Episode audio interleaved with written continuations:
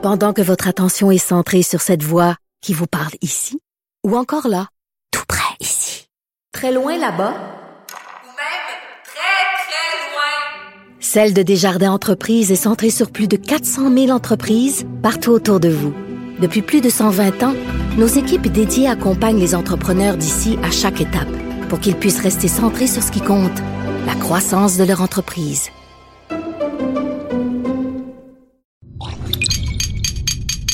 Cube Radio. Pas besoin de jury. François prononce toujours le bon verdict. Alors, je procède à la lecture du verdict. De 10 à 11. J'appelle mon avocat. Cube Radio. Bonjour, bienvenue à J'appelle mon avocat. Aujourd'hui, pour vous, euh, nous avons des sujets euh, palpitants, très intéressants. Euh, on reçoit Guillaume le Vierge. Bon, il vient nous parler des, Histoire de permis, il y a eu de la misère avec la ville. Puis les permis, quand on doit demander ça, c'est tout le temps compliqué.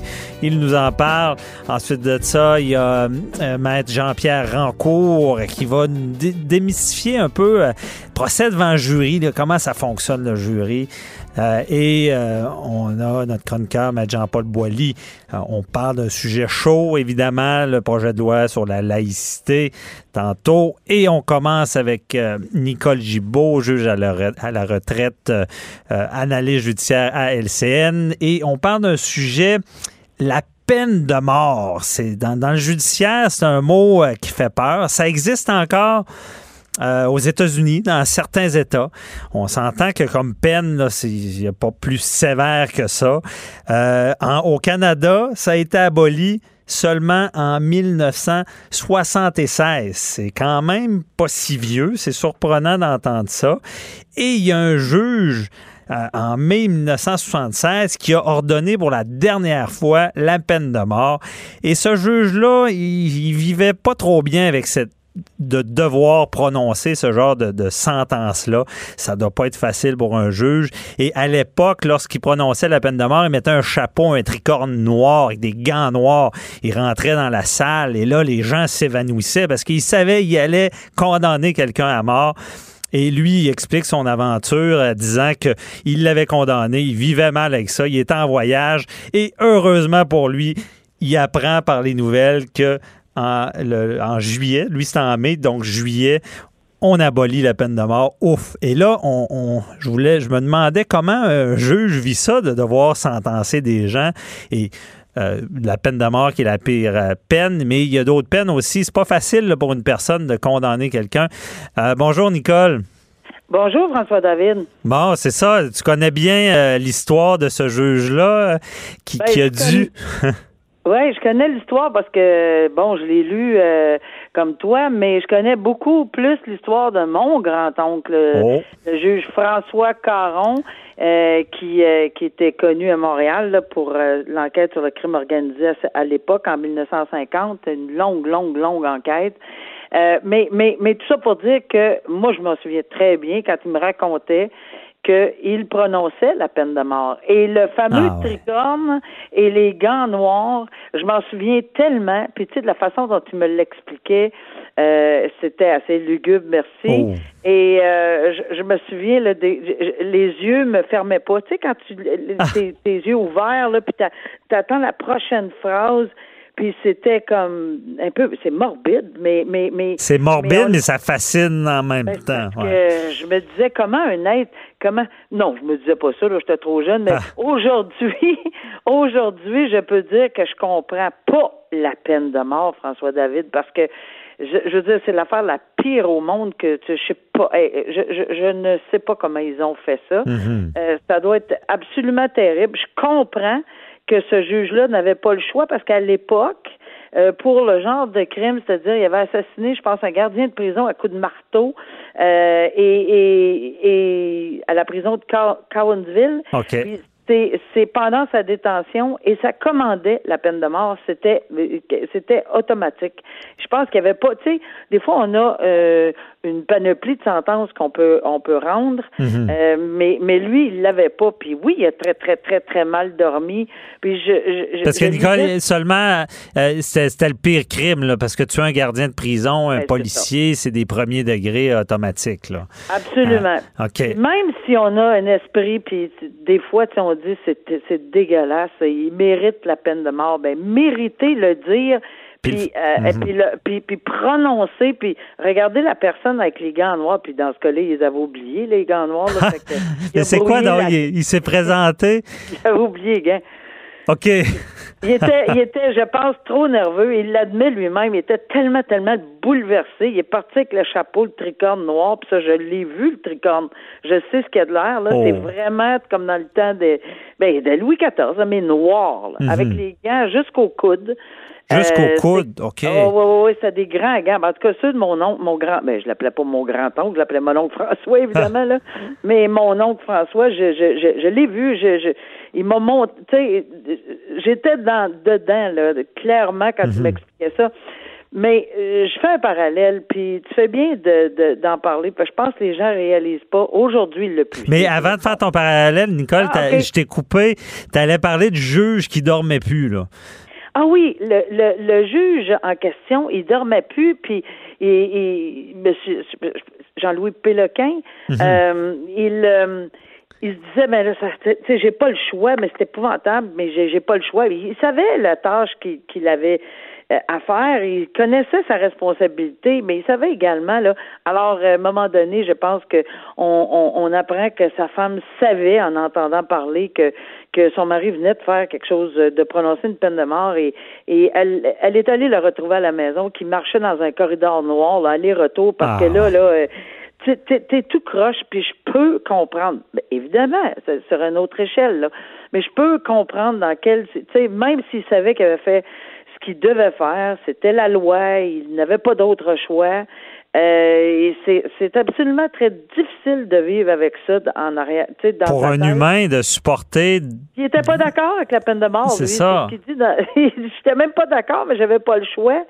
Alors, il espérait. Il l'a prononcé. euh, ce- Cette décision-là, c'était en mai, je crois, en, deux, en Oui, 1965. 76 en mai, oui.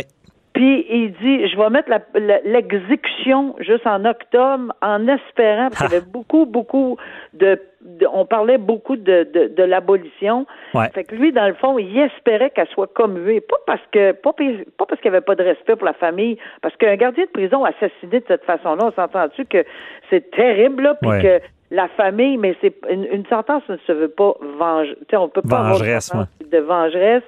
Mais quand même, euh, évidemment, il a fini euh, euh, ses jours en prison, mais il a fini d'une façon terriblement tragique. Il a été assassiné Oh. par un autre détenu dans un pénitencier à Kingston, en Ontario. Alors, euh, il était pas dû pour vivre longtemps. Là, Donc, donc il a eu la peine de mort, s'en est sauvé, Mais- ça a été aboli, mais il a Ouais. été assassiné par un co-détenu.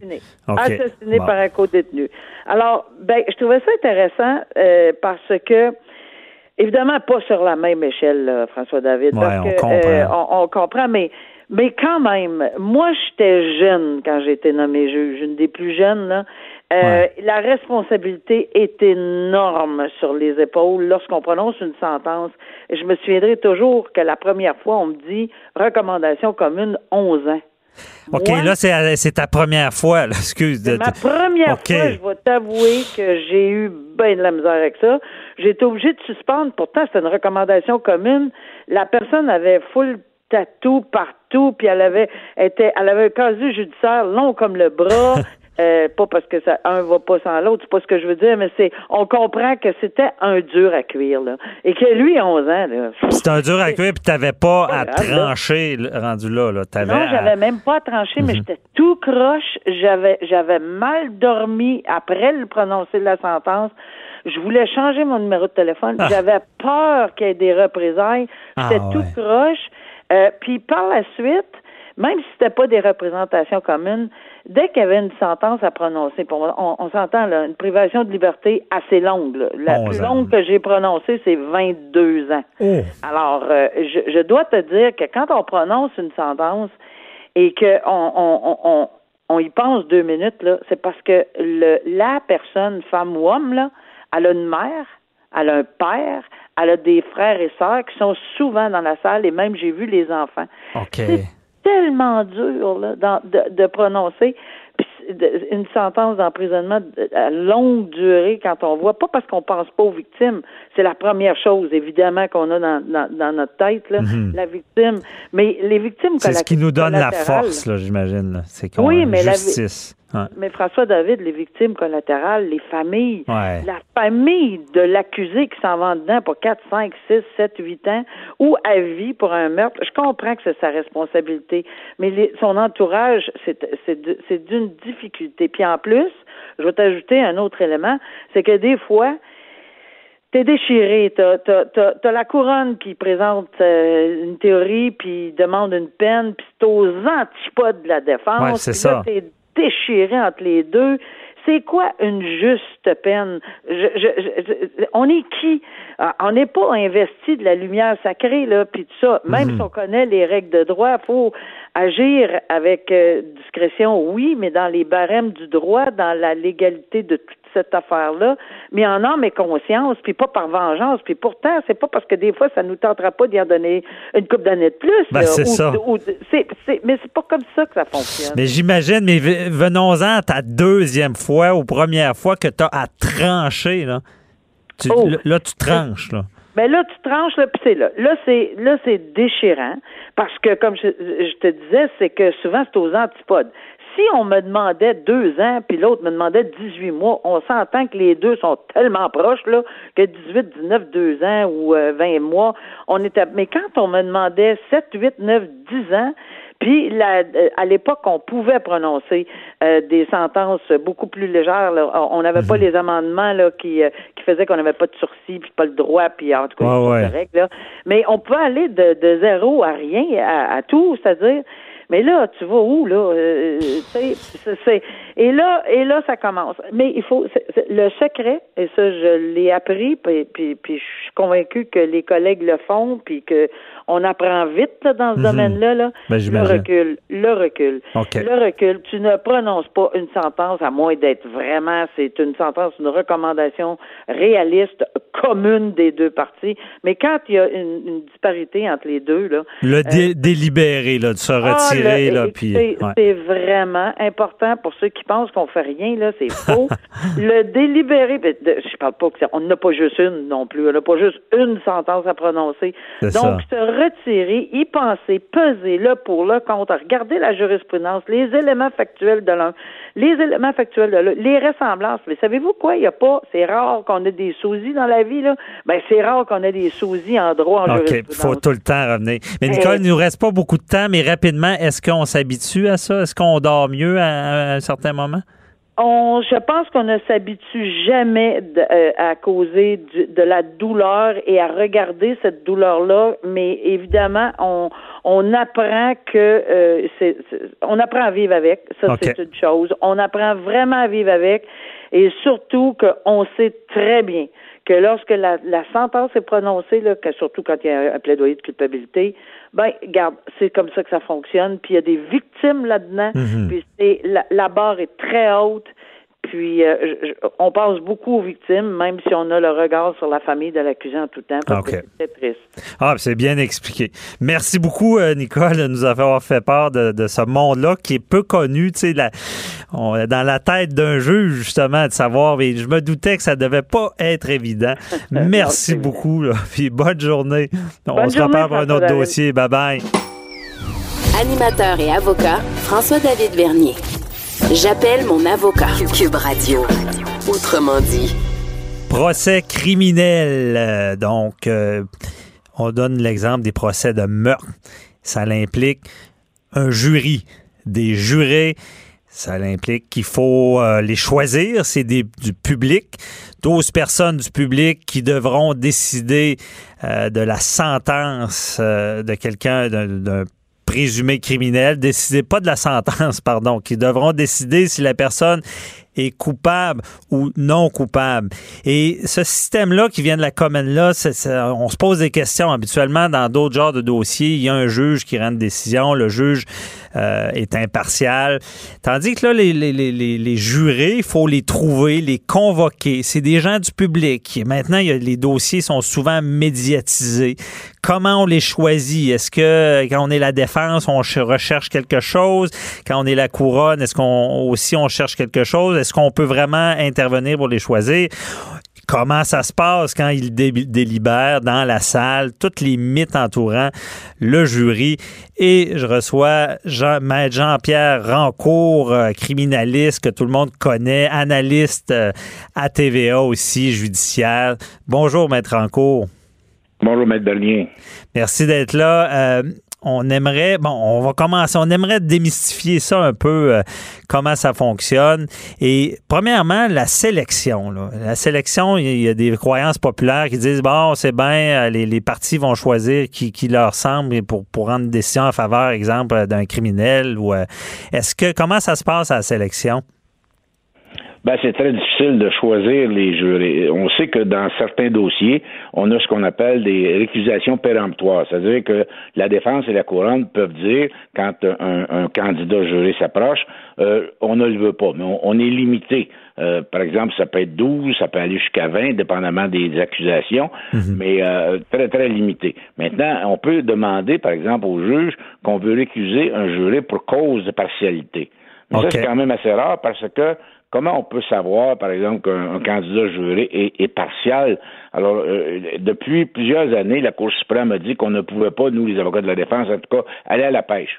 C'est pas une mhm. partie de pêche pour demander à, ce que tous les jurés les interroger. Alors, aujourd'hui, euh, c'est différent d'il y a 25 ans, parce que ça fait quand même quelques années que je pratique.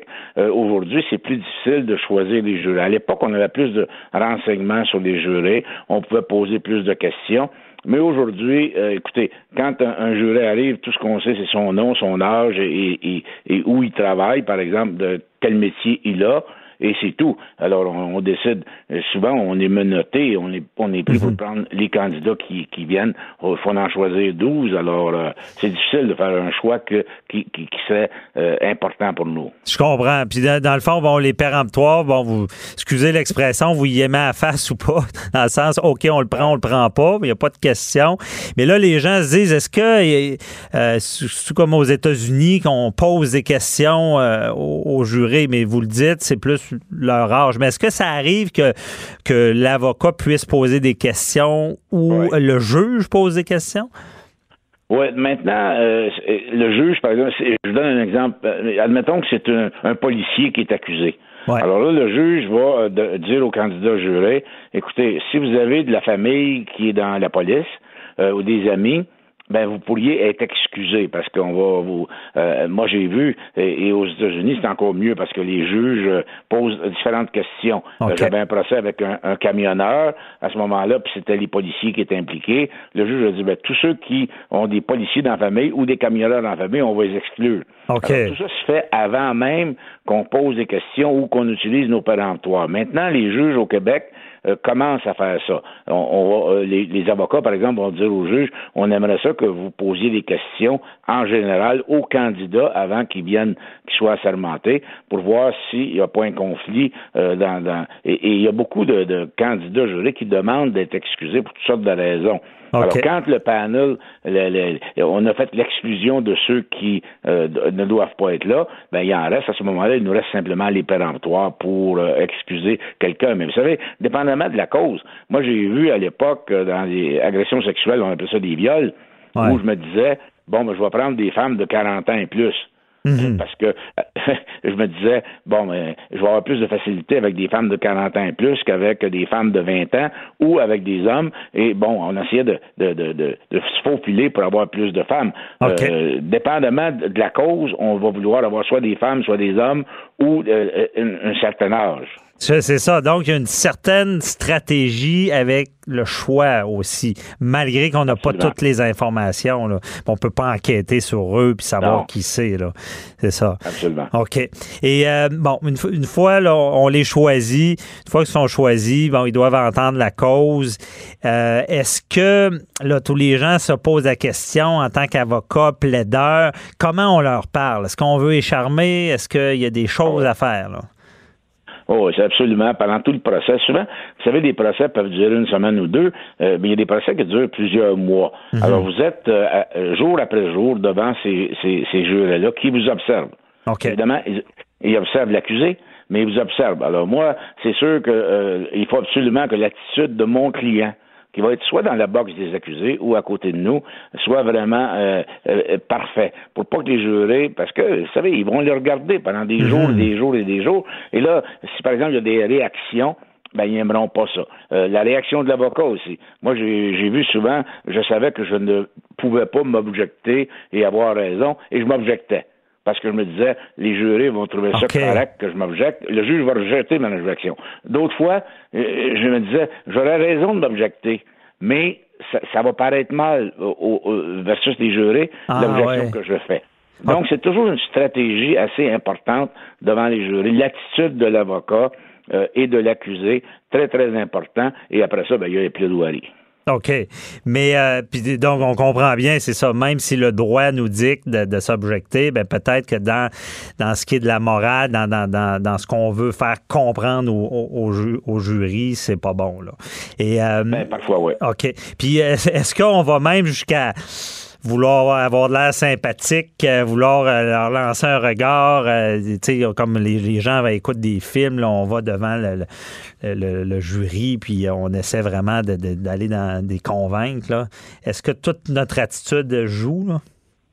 Absolument. Absolument. Il faut enjouler le jury. OK, c'est ça. Il faut aller aussi loin que ça. C'est une question de stratégie pour euh, que vous soyez que l'avocat et l'accusé deviennent sympathiques. C'est pas toujours le cas de l'accusé, dépendamment des accusations, mais au moins que l'avocat soit sympathique, parce que lorsqu'il va faire sa plaidoirie à la fin, s'il est sympathique au juré, ils vont avoir une meilleure écoute de l'avocat de la défense. OK, c'est ça. L'écoute est très importante pour qu'ils comprennent bien ce qu'on veut leur montrer. Là.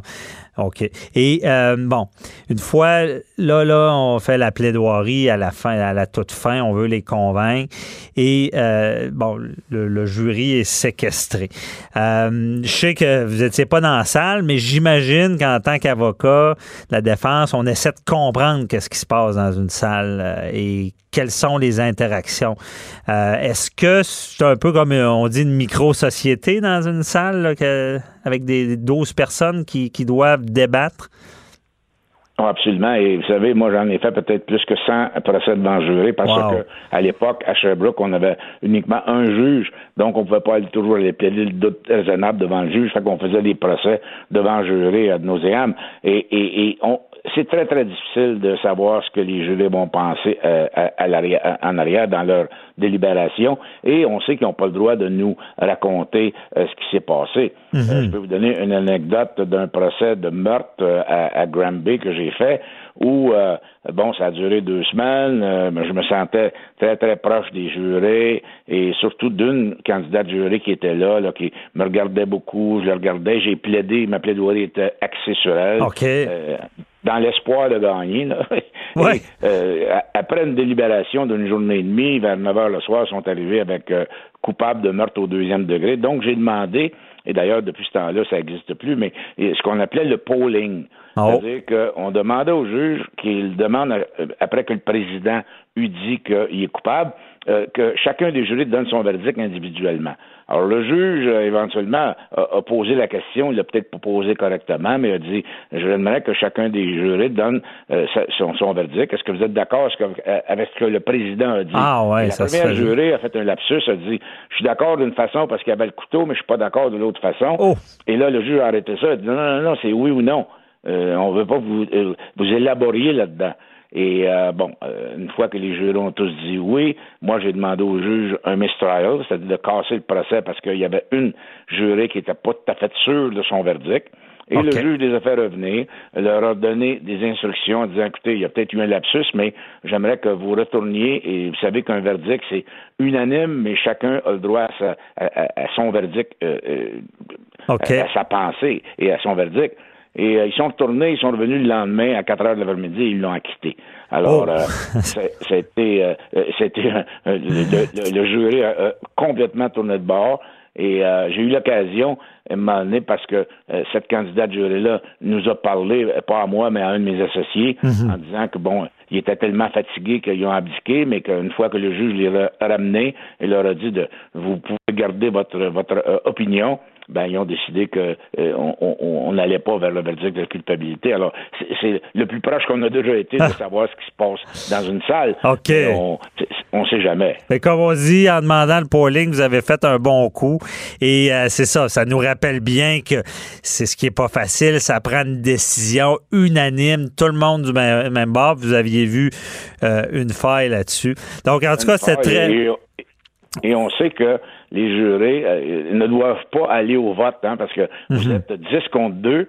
Ben, les deux qui ne veulent pas l'acquittement ou qui ne veulent pas la, culpabilité, à un moment donné, vont se ranger euh, parce qu'ils ben, sont fatigués, sont pression, vont se ranger. Mais, mais lorsque le juge les instruit, il leur dit, écoutez, votre verdict est individuel. Il doit être unanime, mais individuel.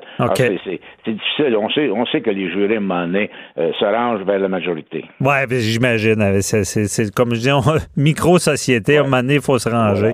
Donc, euh, merci beaucoup, euh, Maître Encourt. Très éclairant. Ça nous fait connaître un peu plus, c'est quoi ce fameux jury-là. bonne journée. Ben, merci. juste pour, en terminant, vous dire que lorsqu'un avocat de la défense attend un verdict et que le président dit non coupable, c'est extraordinaire. Ah, j'imagine. le verre de vin le soir doit être, il doit pas être meilleur ailleurs, c'est sûr. merci beaucoup, Maître Ranco. Merci. Bye bye. Bonne journée à vous. Pendant que votre attention est centrée sur vos urgences du matin, vos réunions d'affaires du midi, votre retour à la maison ou votre emploi du soir, celle de Desjardins Entreprises est centrée sur plus de 400 000 entreprises à toute heure du jour. Grâce à notre connaissance des secteurs d'activité et à notre accompagnement spécialisé, nous aidons les entrepreneurs à relever chaque défi pour qu'ils puissent rester centrés sur ce qui compte, le développement de leur entreprise. Pas besoin de jury. François prononce toujours le bon verdict. Alors, je procède à la lecture du verdict. De 10 à 11. J'appelle mon avocat. Cube Radio. Le projet de loi sur la laïcité de l'État, euh, cette semaine, a fait jaser encore une fois. Évidemment, un sujet euh, débat de société. Et là, il y a une commission parlementaire. On revient sur le, rapport Bouchard-Taylor. Il y a M. Bouchard qui témoigne. Et, euh, il semble pas tant d'accord avec ce qui se passe, mais on sait que ce projet de loi-là allait faire jaser. Euh, moi, je pense que c'est un peu une bombe qui a été lâchée et on, essaie de comprendre comment ben, ça va finir, parce qu'au final, ça devra finir par une loi. Et euh, est-ce que ça sera comme au début ou différent? Euh, là, j'imagine qu'on écoute. C'est pas mauvais dans une société. Il faut connaître les opinions de tout le monde pour prendre les bonnes décisions, surtout dans ce domaine-là. Et on en parle avec euh, notre chroniqueur. Jean-Paul Boilly, qui va nous expliquer qu'est-ce qui se passe à l'Assemblée nationale avec ce projet de loi-là. là Bonjour, Matt Boily. Ben oui, écoutez, là, je veux pas, je suis pas chanteur, là, mais si Claude Dubois était dans la salle, il dirait si Dieu existe et qu'il nous aime comme et que on l'aime comme il nous aime, je me souviens plus de la chanson. Ah. Euh, le premier ministre cette semaine, il l'a dit, il a dit j'espère que Dieu existe, même s'il pratique pas. Monsieur Legault a fait cette sortie-là en voulant dire ben moi, la laïcité, j'y crois maintenant, j'ai mes croyances, je pratique pas. Euh, écoutez, euh, quand j'étais petit, on allait à messe euh, le, dimanche à, l'heure de j'appelle mon avocat à 10 heures, mais c'était la grand-messe le dimanche. Et puis, ben, on n'aimait pas trop ça parce que c'était long un petit peu. Mais là, cette semaine, c'était la grand-messe. Euh, de l'Assemblée nationale, puisque c'était la commission parlementaire là-dessus. Et puis là, ben, on a entendu des vertes puis des pommures. Écoutez, ça charrie d'un bord comme de l'autre. En droit, les chartes ah ouais, on tasse ça. Puis d'un autre côté, il y a des gens qui paniquent. Alors là, il s'agit de faire la part des choses. OK. Mais euh, ce qu'on sait cette semaine, c'est qu'il y avait le rapport Bouchard-Taylor. Bon. Bouchard-Taylor, M. Boily, c'est quoi qu'il disait en gros?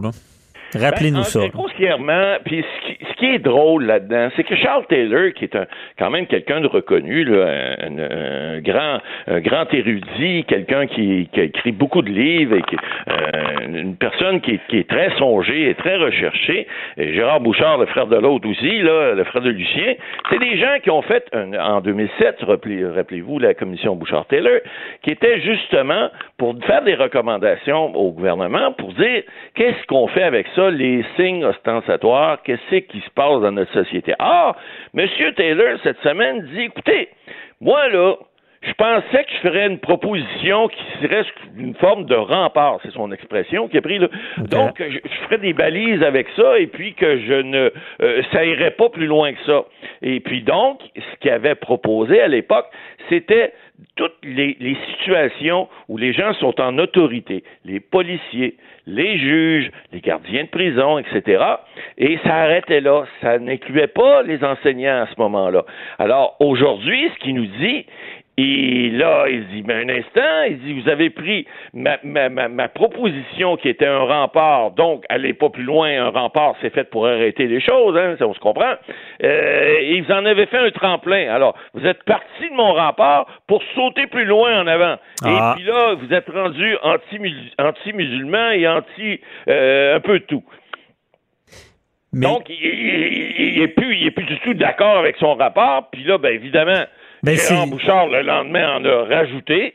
Puis là, lui, il a dit que le projet de loi, euh, il était, il était, c'était radical, euh, qu'il aurait besoin tellement radical qu'il aurait besoin de la clause dérogatoire pour, euh, pour, pour, pour, faire sauter ça parce que c'était trop radical. Bon, mais ben, Matt Boily, dans le fond, ceux qui ont institué un peu tout ça, là, Bouchard, Taylor, si je comprends bien, les deux ne sont pas d'accord avec le projet de loi.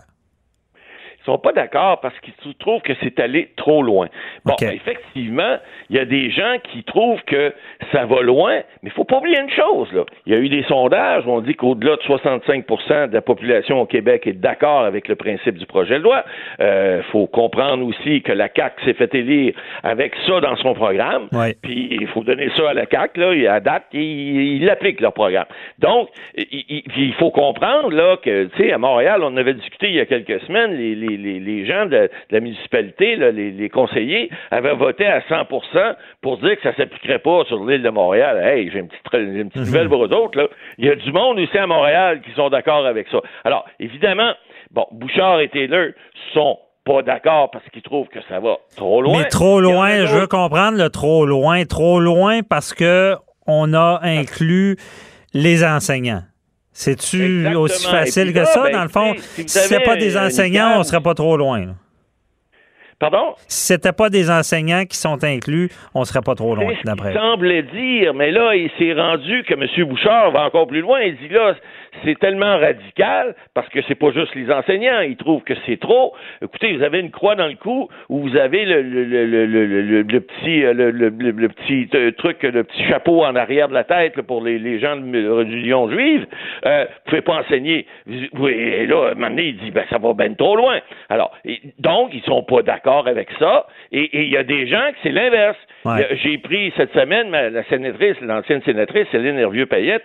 Elle, ah, ben là, vous, vous enlevez les. Vous, vous, vous, vous, allez contrôler enfin les gens qui portent la, la, la burqa. Ces gens-là, euh, si, si on, ne légifère pas contre ça, euh, vous allez encourager l'excision, imaginez-vous, là. Et le mariage. On va loin.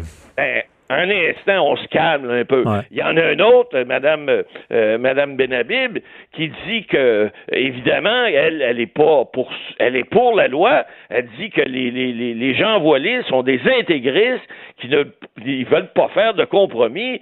Puis elle, envoie donc, c'est totalement l'autre côté du projet de loi. Alors, évidemment, il y a des pour, il y a des contre, puis il y a des gens qui changent leur chapeau de bord parce que euh, je lisais cette semaine une chronique, euh, je pense que c'est Mathieu Bocoté qui disait Écoutez, là, euh, Bouchard Taylor, euh, ben là, c'était le fun en 2007, mais actualisez vos affaires, les boys, parce que nous autres, là, on vous croit plus. On va on a de vous croire un moment donné, mais là, on vous croit plus. Oui, mais malgré qu'on en parle à plein, là, Maître Boily, je pense que les, ça, se peut-tu qu'il y a des gens qui pensent, qui comprennent pas vraiment c'est quoi? Parce que moi, j'entends des choses aussi. Les gens posent des questions, ils me disent, ouais, mais euh, euh, moi, je veux pas perdre mon emploi. On dirait que les gens pensent que ça s'applique à tous les domaines et que dans l'espace public, on ne peut plus porter du signe religieux. Mais c'est pas ça. Non, non, non. il faut pas, non, non, il faut pas, il faut pas charrier non plus. La, loi, en fait, le projet de loi, il peut être modifié. Vous savez, mais c'est les gens d'autorité, c'est ça que je veux dire. On oublie ça, là. Les gens d'autorité, ben juges, policiers. non seulement on l'oublie, mais on crie à tort et à travers parce que,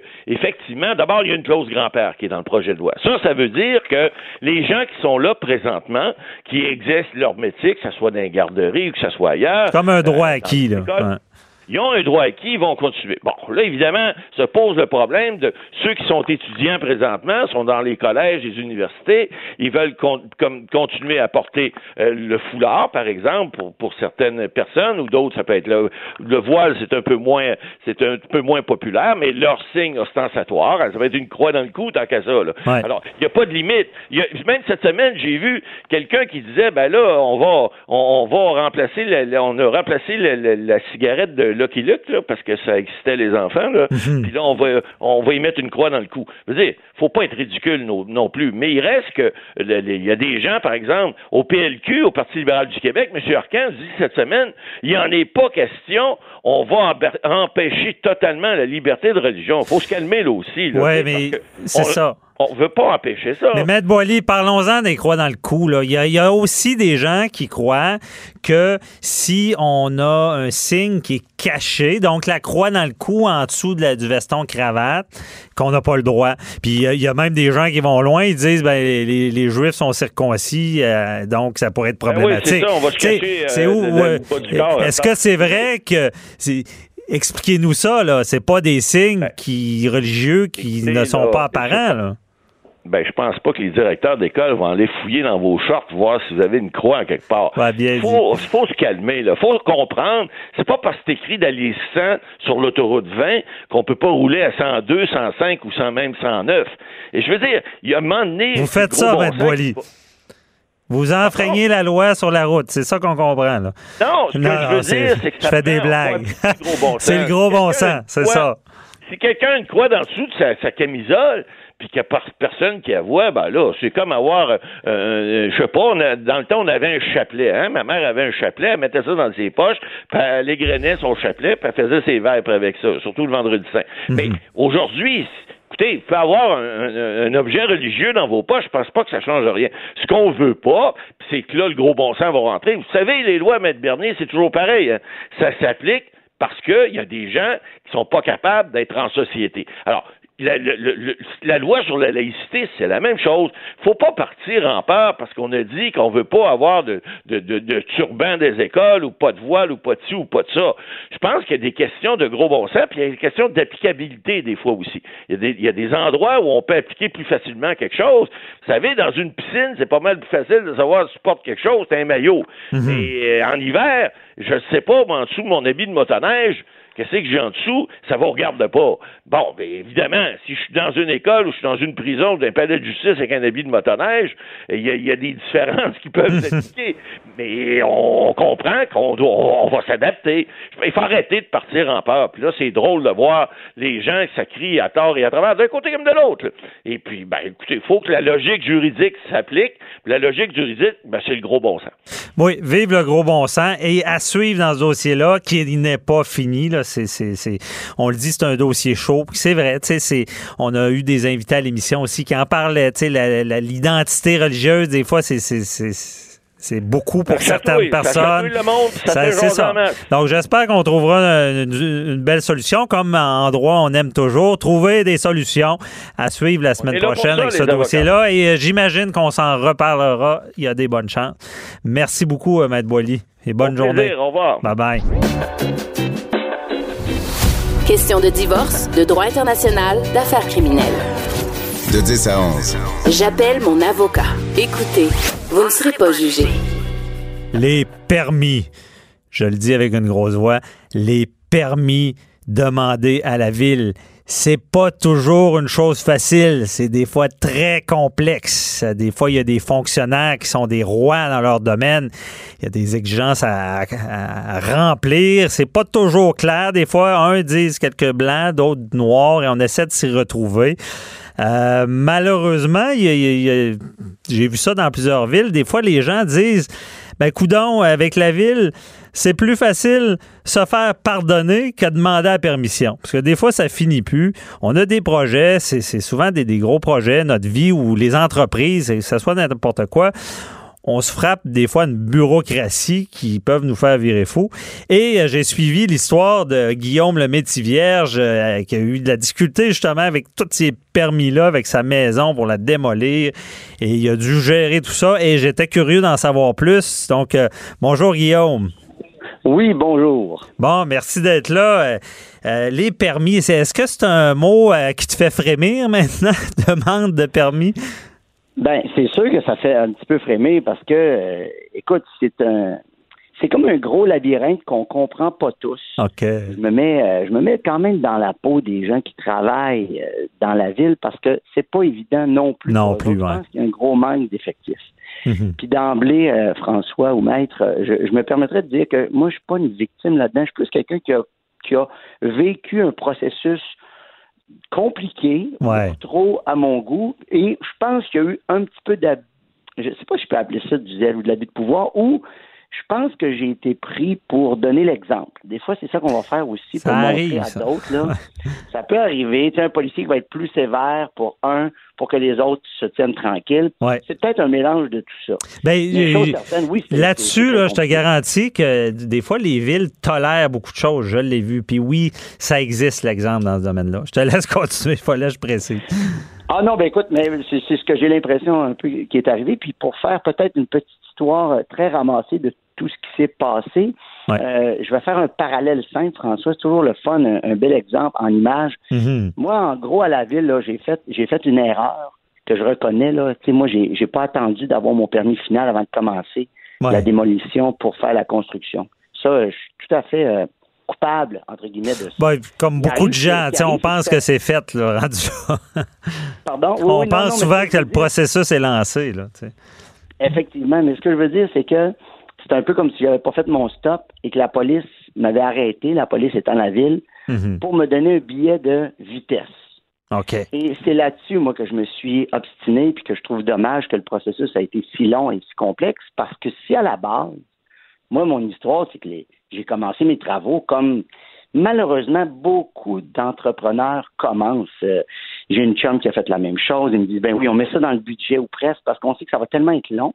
Mhm. Et en tant que simple citoyen puis consommateur ou quelqu'un qui veut améliorer un endroit, puis on s'entend, on veut pas transformer la ville pour la mettre laide, on veut souvent améliorer les choses, euh, faire des belles maisons, puis on comprend aussi les, euh, les architectures et puis euh, ben oui. le plan d'aménagement que la ville désire avoir. Sauf que quand on voit des délais tellement longs, et surtout avec des gens qui, des fois, n'ont pas l'air de vouloir travailler en collaboration, on se dit, bon, mhm. ben, coudons, je vais aller dans ce que la ville va accepter de toute façon, je le sais à peu près, et je vais payer mon 3, 4, 5 000 de pénalité d'avoir commencé un peu avant, parce que quand tu réserves tes contracteurs, tu peux pas leur dire ça va être entre six mois et deux ans. Non, c'est ça. ça. N'existe pas bien. ouais. Puis, puis moi, malheureusement, ben, ce que j'ai fait, c'est que c'est ça. J'ai commencé, euh, j'ai commencé une démolition, puis la ville m'a arrêté en me disant Vous avez trop démoli. Oh. Et c'était ça le point euh, culminant, si on veut, l'épine qui a, qui a alarmé tout le monde, c'est qu'ils m'ont dit vous avez trop démoli pour une demande de transformation. Pour ceux qui connaissent le jargon, ils vont savoir de quoi je parle. Alors moi, j'ai fait bon ben qu'est-ce que je fais dans ce temps-là? Mon contracteur m'a assuré qu'on n'avait pas dépassé le pourcentage. Je me souviens plus c'est quoi par cœur, mais c'est une affaire de 40 quelques pourcents. Bref, on m'avait assuré qu'on ne dépassait pas ce pourcentage-là. La ville m'ont dit le contraire. Donc, c'est que pour cette histoire-là qu'on s'est. Et puis là, c'est pas facile, c'est démoli. il faut, fait qu'il faut quasiment refaire un bout de la maison pour être réglementaire, c'est ça? ben, en fait, ce qui s'est passé, c'est qu'à ce moment-là, je leur ai dit, ben, qu'est-ce que je dois faire? Dites-moi quoi faire, puis je vais vous écouter à la lettre, parce qu'il m'avait dit, si tu ne nous écoutes pas, tu risques d'avoir euh, possiblement une amende allant jusqu'à 50 000 Quand tu peux oh. dire ça, on rit plus. écoute, Hein? On rit plus. Alors tu dis parfait, je vais vous écouter. Et là, ben, ça a été prise de rendez-vous avec des ingénieurs, il faut isoler la maison, tout ça. Donc, j'ai pu poursuivre temporairement ma construction. Ce qui s'est passé de très triste en bout de ligne, c'est qu'une fois que j'ai terminé la maison et tout ça, une fois que j'ai j'ai dû aller en cours parce que moi j'ai toujours défendu mon point comme quoi je n'avais pas dépassé la limite. Ben ah, au bout de plusieurs dizaines de milliers de dollars d'avocats de mon côté, la ville a simplement dit ben tiens, tu avais raison. Alors je reviens à mon exemple initial, tu avais raison, c'était pas de la vitesse, c'était un stop. Alors on va te demander de payer beaucoup moins cher pour un stop que tu n'as pas fait. Donc, ils ont, ils ont comme avoué, mais après des années. Mais c'est ça, ils ont tenu, ils t'ont tenu là, là. Parce qu'on parle, on parle de 53 000 d'amende à finalement 9 500. On parle d'à peu près ça pour une infraction moindre, là. Exactement. Cependant, il faut faire attention. Des années plus tard. Moi, j'ai été accusé à 53 000 pour avoir trop démoli. Et en bout de ligne, l'arrangement, c'est on va te demander 9 500 pour avoir commencé sans permis, ce qui est très différent. Ben oui. Ce n'est pas du tout la même chose. Et moi, si d'emblée, on m'avait dit tu nous donnes 9 500 parce que tu as commencé sans permis, ben, j'aurais pas pu m'obstiner là-dessus, même si sur leur site, on parle d'un maximum de 4 ou 5 000 je ne me serais pas obstiné là-dessus. Sauf que il est arrivé plein de choses épouvantables que je pourrais vous raconter à l'intérieur du projet pour vraiment retarder le projet. C'est épouvantable. À un moment donné, j'ai eu l'autorisation de, de, mettre la maison étanche. Et par la suite, bon, ben là, j'ai dû faire le toit. Pour faire la maison étanche, il faut faire un toit. Et j'avais respecté la réglementation de l'arrondissement. Cependant, le CCU, communément appelé bon le conseil d'arrondissement, mhm. avait un pouvoir décisionnel de décider de la hauteur. Et comme par hasard, ben ils ont trouvé que ma maison était deux pieds trop haut. Ça m'a coûté 22 000 dollars faire descendre la maison. Aïe, aïe, aïe, aïe, aïe. Ah. C'est des affaires comme ça. Moi, on m'avait suggéré à l'intérieur de tout ça. C'est pour ça que je parle de Z et un lit d'abus. À un moment donné, on, on me dit, pour l'isolation de la maison temporaire, puisque tu n'as pas encore ton permis, on m'avait demandé de bloquer l'ouverture des fenêtres avec du contreplaqué et shooter, pardonnez-moi l'expression, à l'uréthane. Ah, et moi, de leur dire, écoutez, la grandeur des fenêtres ne pourra pas changer. Vous ne pourrez pas me demander d'agrandir ou de rapetisser mes fenêtres à quelques pouces près. Permettez-moi de mettre les fenêtres temporairement. Ils n'ont jamais accepté. Vous comprenez? Multitude de trucs qui, qui tenaient pas la route, vraiment. Ben oui, mais ça donne pas le goût de, de, faire des projets, tout ça. Parce que, euh, tu sais, je comprends, bon, j'en ai vu beaucoup dans ce domaine-là, puis euh, des fois, ils arrivent avec une attitude, oh, tu n'as pas respecté si, si, si, mais des fois, ils comprennent pas la réalité en arrière de tout ça, du projet familial. Parce que, euh, je, je peux te poser la question, est-ce que pendant tout ça, t'habitais, je, je, veux dire, c'est un projet euh, qui était euh, ta maison, je veux dire, t'étais pas dans Renault, là. C'est un autre projet à part. J'habitais pas, non, j'ai eu la chance de pas pouvoir habiter dans Renault, mais je me suis mis souvent dans la peau de quelqu'un qui a qui a pas les moyens de louer un appartement aux côtés de, de l'endroit où on faisait les rénovations parce que les enfants était inscrit à l'école, tu n'as pas le choix d'habiter dans un, endroit précis si tu veux que tes enfants puissent aller à l'école de quartier. Ben, c'est ça. comme il y a un retard épouvantable, là, c'était passer d'appartement en appartement autour de ce secteur-là pour pouvoir garder le privilège d'envoyer ses enfants-là à l'école. Encore mhm. une fois, comme je dis, je fais pas pitié, j'ai pu me l'offrir. Sauf que c'est quand même aberrant de voir que moi, la frise sur Sunday, c'est que j'ai écrit à M. Ferrandez. Et, je lui ai écrit, écoutez, on, a un problème majeur, puis je pense que je vais avoir besoin de collaboration de votre part parce que là, j'avais pas les autorisations pour poursuivre le projet. J'étais arrêté, arrêté, arrêté, puis on me disait ça ira pas avant l'année prochaine. Écoutez, là, là, je commençais à paniquer parce que j'avais un chantier à moitié fait, avec des fondations à moitié, euh, tu sais. Puis là, ça commençait à être dangereux pour les maisons chaque côté parce qu'il y avait risque d'effondrement.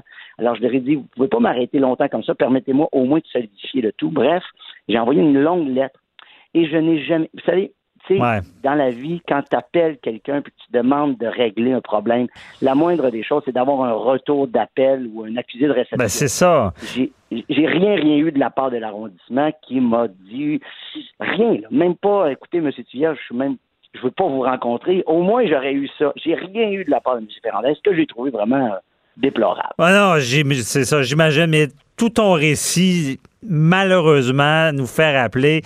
Euh, ça semble banal, le permis. Ça, je voulais en parler à l'émission, mais des fois, ça brise quasiment des vies, des couples. Euh, je veux dire, ça affecte au final quand même. C'est des projets de vie, c'est notre cocon. Puis je trouve ça dommage. C'est bon qu'on le dénonce. Puis euh, il faudrait que des fois que les villes simplifient tout ça. C'est pas la première fois qu'on en parle. Je l'ai vu avec des gens d'affaires.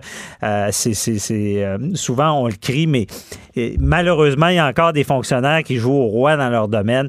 Mais il faut plus que ça arrive. Merci beaucoup, Guillaume d'avoir fait part de cette problématique-là. Puis euh, euh, j'espère, j'imagine que tu as pris beaucoup d'expérience, puis que ça ira mieux dans les autres projets, mais c'est pas facile. C'est pas évident, ça a été mieux dans mes autres projets, j'en ai fait d'autres par la suite. Et j'ai pris mon mal à la patience, comme on dit, c'est souvent le meilleur truc. Puis euh, voilà, je fais pas sur personne, sauf que des fois, il y a. C'est ça, mais tu vas peut-être peut en aider d'autres en en parlant. merci ben, beaucoup, puis bonne journée. Merci. Bye bye. C'est tout le temps qu'on avait. Une heure, ça passe trop rapidement juridique. Donc, la semaine prochaine, on vous revient avec euh, d'autres sujets euh, croustillants, judiciaires. On vous invite encore une fois à aller sur notre Facebook. J'appelle mon avocat. Bonne semaine. Cube Radio.